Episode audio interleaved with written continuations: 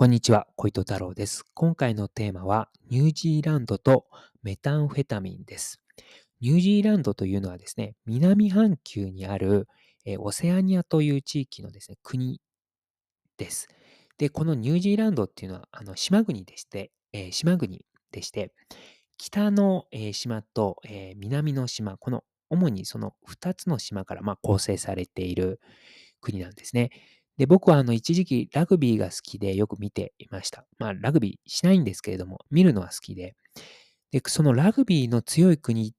ていうイメージがあります。ニュージーランドっていうのは。まあ実際ね、ものすごく強いんですけど、人口は少ないんですけどね。で、このニュージーランドは、あと平和な国っていうイメージですね。民主主義の国みたいなイメージがあって、あの、僕は昔はニュージーランドにアウトロー組織ってないだろうなと思ってたんですけど、まあ、ただ、ここ最近ね、調べていくと、ニュージーランドの方にもですね、ストリートギャング、あとバイカーギャングっていうのが昔から、えー活動していまして、あと残念なんですけれども、違法薬物っていうのが、えー昔から、そして今も流通している現状があります。まあ、そこはちょっと日本と似ているかなというふうに思います。で、メタンフェタミンなんですけれども、えー覚醒剤の一種ですね。で覚醒剤っていうのは主に2つあって、えーメタンフェタミンとアンフェタミンです。で、アンフェタミンの方は、えーヨーロッパの方で流通している覚醒剤になります。で、メタンフェタミンは、えー日本の覚醒剤のことです。あと、ニュージーランド、オーストラリア、アメリカ合衆国の覚醒剤っていうのは、まあ、メタンフェタミンをのことに、ことです。で、このメタンフェタミンはですね、ニュージーランドでは1990年代から、えー流行していきます。で、それ以前の、えーニュージーランドではですね、主に自国産の大麻が、えーまあ、違法薬物としてこう、まあ、流通していってました。まあ、一部ですね、え密輸されたヘロインとか、まあ、LSD とかっていうのがを、え消費する人もいたんですけど、まあ、主に大麻っていうのが、まあ、1990年代以前、なので、まあ、1980年代頃までの、まあ、あの、ニュージーランドの、まあ、違法薬物状況だったわけです。で、えーこれはですね、1990年代以降から、まあ、ニュージーランドではメタンフェタミンが流行ったっていうことなんですけども、日本と違いますよね。日本の場合はかなり昔からメタンフェタミン覚醒剤が流通していました。1951年にですね、日本はですね、覚醒剤取締法がこう制定されて、以降ですね、日本の覚醒剤っていうのは違法薬物になって、まあ、裏社会の利権となっていくんですね。で、まあ、1951年以降もですね、覚醒剤っていうのは裏社会でこう流通していきました。なので、まあ、かなり日本と覚醒剤の歴史っていうのは古いんですね。まあ、1951年以前の話をすると、まあ、覚醒剤っていうのは合法的な薬としてね、売られていました。大日本製薬のあのヒロポンとかはね、えーまあ、ヒロポンという商品名なんですけど、まあ、そういった商品名で覚醒剤っていうのはね、売られていたので、まあ、かなり日本と覚醒剤の歴史っていうのは古いんですね。で、えーニュージーランドの話に戻すんですけど、ニュージーランドでこの1990年代に流通させたのはどこかという話になるんですけど、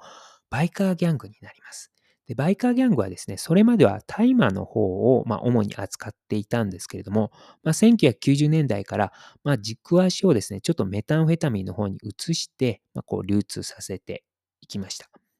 で、どこのバイカーギャングが、まあ、や、主にこう熱心にやっていたかというと、まあ、えーヘルズエンジェルスが一つ挙げられます。ヘルズエンジェルスっていうのは、もともとはアメリカ合衆国のバイカーギャングなんですね。で、1961年にですね、えーニュージーランドの大都市のオークランドという都市があるんですけど、そこにですね、ヘルズエンジェルスは支部を設立しました。で、このニュージーランドのオークランド支部っていうのは、ヘルズエンジェルスにとってはですね、ヘルズエンジェルスにとっては初の海外支部になります。つまり、ヘルズエンジェルスにとっては、えー海外の、えー初の進出先っていうのがニュージーランドだったということに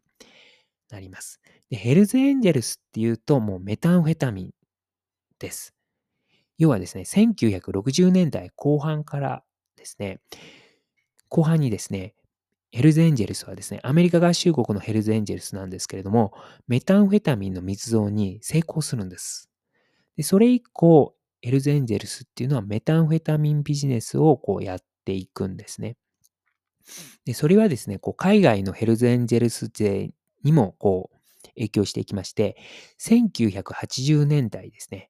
オーストラリアのメルボルン支部。このメルボルン支部っていうのはヘルズエンジェルスのメルボルン支部です。このメルボルン支部のメンバーがですね、アンフェタミン、メタンフェタミンじゃないんですけど、アンフェタミンの密造をして、まあ、それを売って、えー、まあ、かなり、え、収益を上げていくことになります。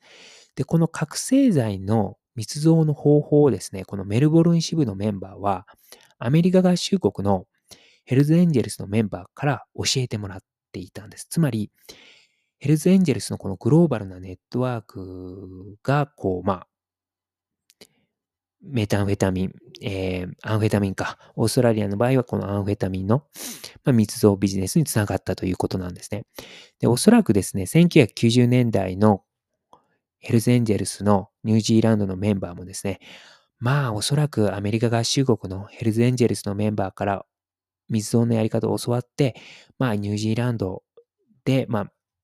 メタンフェタミンを密造していたんじゃないのかなというふうに、まあ、予想されます。もしくは、まあ、ニュージーランドもね、国土が狭いので、オーストラリアよりは国土が狭いので、もしかしたらこう密輸していたのかもしれないんですけども、まあそういった可能性があるかなというふうに思います。あとですね、ニュージーランドのメタンフェタミンはですね、通称 P と呼ばれます。この P っていうのはピュアの略ですね。で、この、えー、通称 P とね、呼ばれるメタンフェタミンなんですけれども、ニュージーランドでは主に救援、えー、吸って、えー、摂取します。いわゆる炙りですね。日本でいうところの炙りで摂取します。日本のようにですね、こう静脈注射で摂取するってことはま少ないというふうに言われています。はい、ということで、今回はニュージーランドとメタンフェタミンの話をしました。ありがとうございました。